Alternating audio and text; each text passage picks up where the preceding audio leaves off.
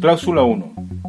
Son objeto de este contrato colectivo de trabajo todos los trabajos y actividades de petróleos mexicanos y los organismos subsidiarios realicen en la República Mexicana para la operación y el mantenimiento de la industria y los lleven a cabo con sus propios medios y trabajadores, incluyendo los de distribución y transporte que ya se atienden en esta forma.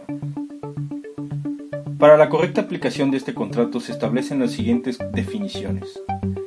Primero, contrato. El presente instrumento celebrado entre el patrón y el sindicato, que establece las condiciones generales y especiales bajo las que se presta el trabajo en petróleos mexicanos y organismos subsidiarios. Segundo, patrón. Petróleos mexicanos y sus organismos subsidiarios legalmente constituidos o como se les denomine en lo futuro bajo cualquier estructura jurídica, en los ámbitos de su correspondencia respectiva. Tercero, sindicato. El Sindicato de Trabajadores Petroleros de la República Mexicana o como en lo futuro se le denomine. Cuarto, trabajadores. Las personas físicas sindicalizadas, miembros del STPRM, que prestan un servicio personal subordinado al patrón, en forma material, intelectual, técnica o profesional, de acuerdo con este contrato. Quinto, centro de trabajo. Cada una de las dependencias de petróleos mexicanos, Pemex Exploración y Producción, Pemex Refinación, Pemex Gas y Petroquímica Básica y Pemex Petroquímica, que por el conjunto de labores de sus diversos departamentos o unidades de trabajo cumplan con las funciones asignadas. Sexto, secciones. Las agrupaciones del sindicato, constituidas o que se constituyan de acuerdo con los estatutos del mismo, con jurisdicción sindical determinada. Séptimo, delegaciones. Grupo de trabajadores dependientes de secciones constituidas o que se constituyan por necesidades de las mismas y conforme a los estatutos del sindicato.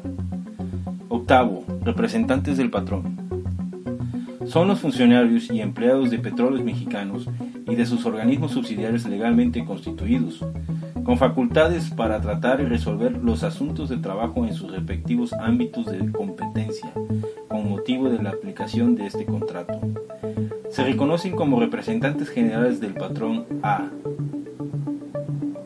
Primero, director general de Petróleos Mexicanos. Segundo, director corporativo de Administración de Petróleos Mexicanos. Tercero, subdirector de Recursos Humanos y Relaciones Laborales de Petróleos Mexicanos.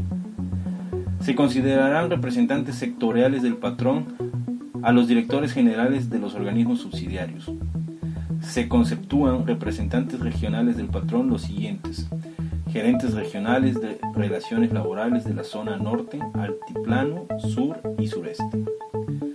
Son representantes locales del patrón, cada uno de los directivos que ejerzan la máxima autoridad en los centros de trabajo de petróleos mexicanos y organismos subsidiarios, así como los jefes de personal o como se les denomine, así como los demás trabajadores de confianza de planta de petróleos mexicanos y organismos subsidiarios, que se acrediten expresamente con el carácter de petróleos mexicanos ante el sindicato. Noveno, representantes del sindicato. Son trabajadores de plantas sindicalizados, autorizados para tratar los asuntos de carácter colectivo o individual con los representantes patronales según se trate, así como las diferencias que se susciten con motivo de la aplicación del presente contrato que a continuación se mencionan. Comité Ejecutivo General. Consejo General de Vigilancia. Asesores del Comité Ejecutivo General.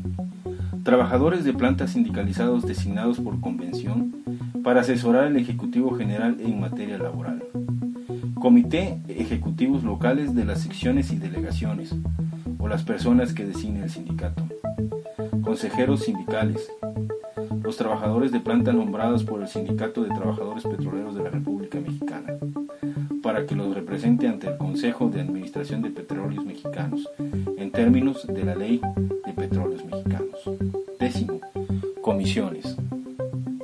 Conjunto de personas designadas por las partes con voz y voto, para desempeñar de manera accidental o permanente tareas específicas de naturaleza laboral Onceavo, asesores.